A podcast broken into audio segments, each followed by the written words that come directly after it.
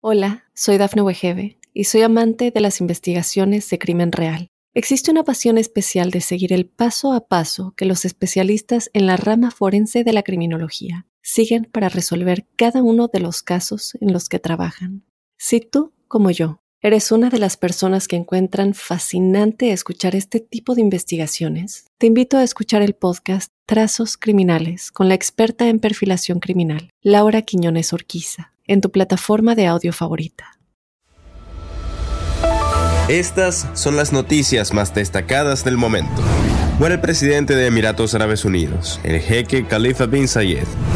La cumbre de la ASEAN arranca con una cena de gala en la Casa Blanca. Miami permitirá abrir su primer dispensario de marihuana medicinal. Tiroteo durante ceremonia de graduación de high school deja varios heridos.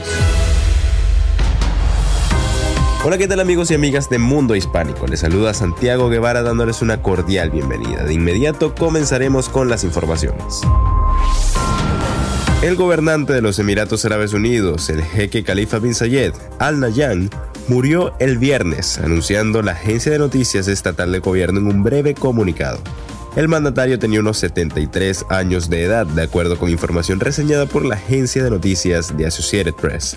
Khalifa, el presidente de los Emiratos Árabes Unidos, supervisó gran parte del vertiginoso crecimiento económico del país y su nombre quedó inmortalizado en el edificio más alto del mundo, el Burj Khalifa, después de rescatar a Dubái, paralizado por la deuda durante su crisis financiera hace más de una década.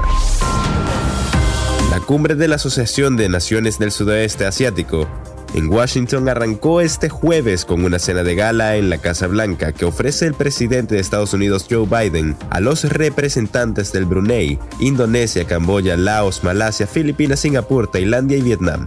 En este cónclave especial, el primero celebrado en Washington en 45 años de asociación, Estados Unidos busca ofrecer a los países del sudeste asiático una relación económica de mayor calidad que la tienen con China, según ha apuntado la Casa Blanca.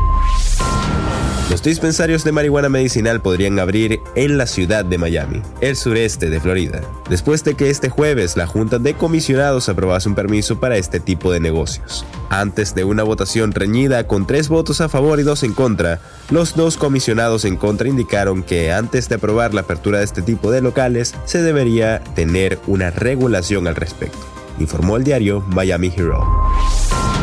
Al menos cuatro personas resultaron heridas en un tiroteo afuera de una ceremonia de graduación de una escuela secundaria en Hot Springs, Arkansas, el jueves por la noche, dijo un portavoz del Departamento de Policías de Hot Springs.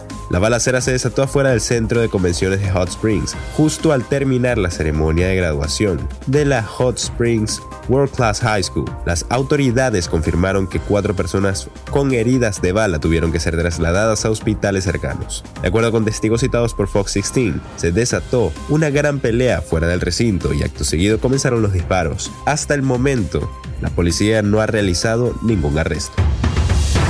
Y bien amigos, de esta forma ponemos punto final a esta emisión de Mundo Now. Les ha informado Santiago Guevara recordándoles que en Mundo Hispánico estamos a tan solo un clic de la información.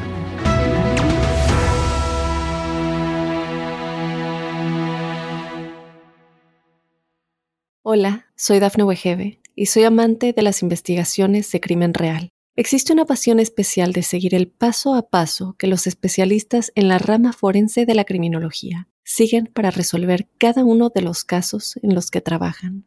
Si tú, como yo, eres una de las personas que encuentran fascinante escuchar este tipo de investigaciones, te invito a escuchar el podcast Trazos Criminales con la experta en perfilación criminal, Laura Quiñones Orquiza, en tu plataforma de audio favorita.